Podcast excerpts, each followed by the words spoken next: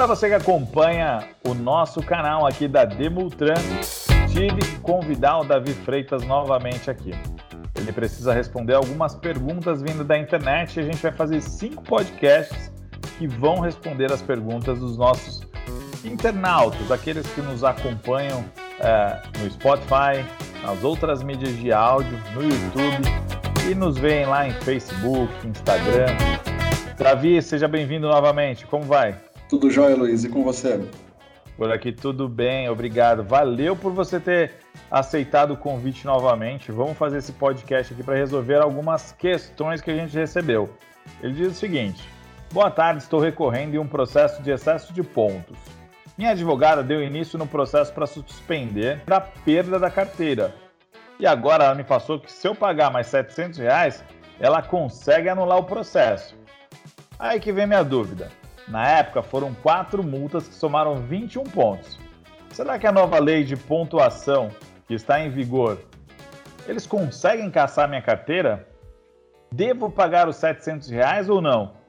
Não quero perder minha carteira, mas também não quero ser enrolado então eu tenho essa dúvida: o que eu devo fazer? Então, Davi, essa pergunta chega da internet. Você pode ajudar o internauta?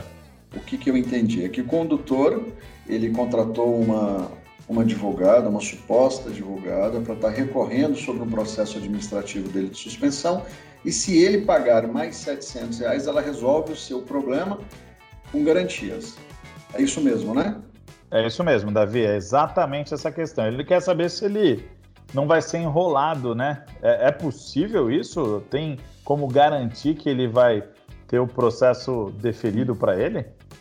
Não, não existem garantias de algo que não depende do profissional.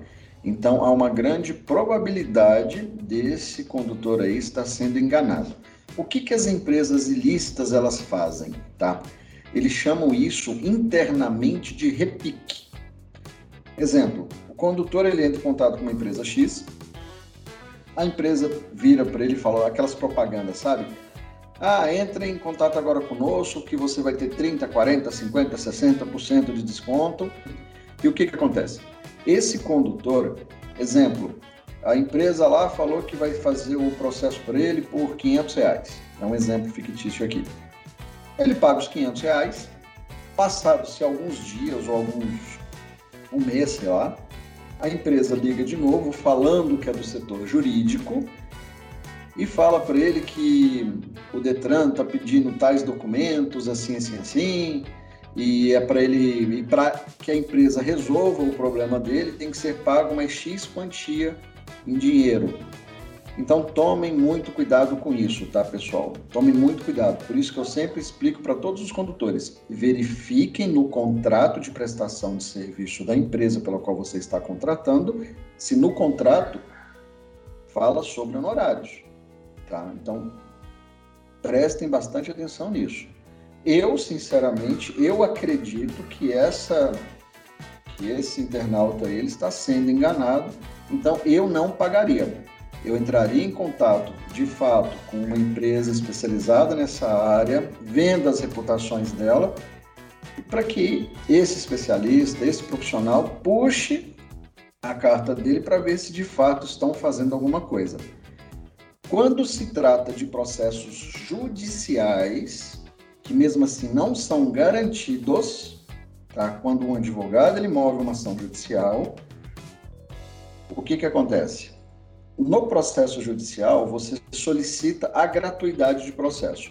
Se o juiz ele não conceder, tá, é emitido três guias. Essas três guias, o condutor ele tem que estar tá pagando para que dê continuidade no processo judicial. Esse valor não vai para a conta da empresa, tá? Então ele tem que ver direitinho para ver se está tendo alguma divergência aí nos fatos. Nessa mesma pergunta também, o, o Luiz, você havia dito que era do se ele ia receber, receber a para não ser enganado e tal. E se a nova lei isso ajudaria ele em alguma coisa, né? Exatamente, Davi. Isso. Tá.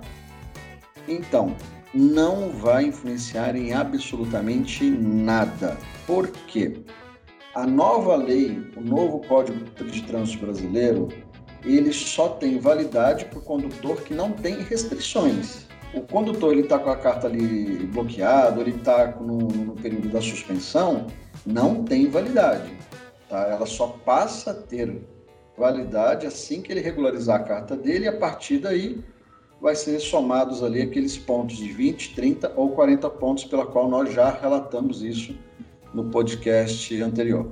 Só para a gente encerrar e não ficar muito longo, você pode dar dicas do que deve prestar muita atenção na hora de ler o contrato, na hora de assinar um contrato com uma, uma possível empresa uh, que vai defender, que vai correr atrás de liberar essa carteira, que vai ajudar o cara? Quais são as pontas no processo, lá no contrato, que ele deve ficar muito atento, né? Porque pelo que eu entendi aqui do nosso internato, ele está com medo de ser enrolado. Afinal, é um valor que ele não estava prevendo, né? Conta pra gente. CNPJ do escritório, a razão social, o nome do advogado e o número da OAB do advogado. Verifica se o nome do advogado e o número da OAB do advogado esteja também na procuração. Sempre fica um pé atrás. Verifique se na procuração também tem nome e CPF de, de terceiros. Se tiver, fique com o pé atrás aí também, tá? Porque o advogado ele já está te defendendo de, de tudo ali, ele já tem ali os, os deveres de estar tá executando o ato em si. Então tome bastante cuidado com esses detalhes. Verifica, exemplo, ah, eu fechei um contrato por R$ 1.200. Verifica se no contrato ali se tem tá, honorários.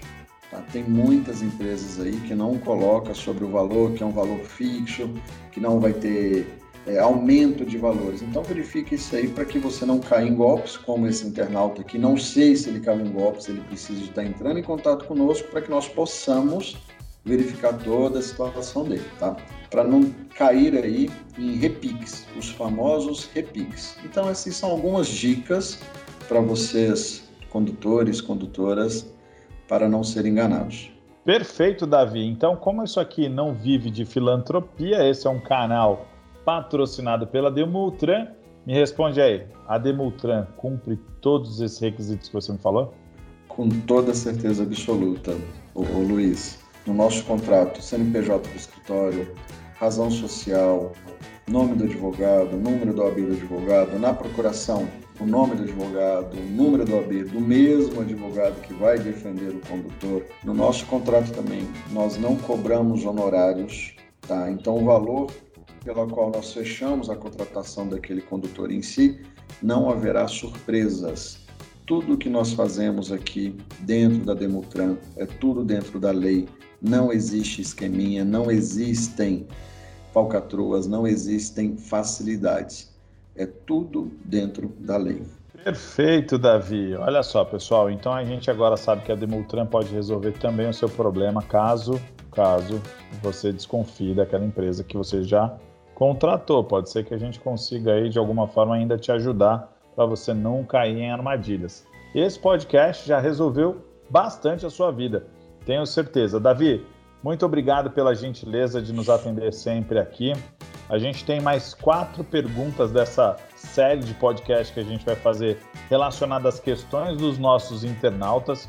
E eu volto a te chamar num próximo aí, combinado? Sem problema, Luiz. É um imenso prazer estar aqui conversando contigo e esclarecendo todas as dúvidas aí do, do internauta.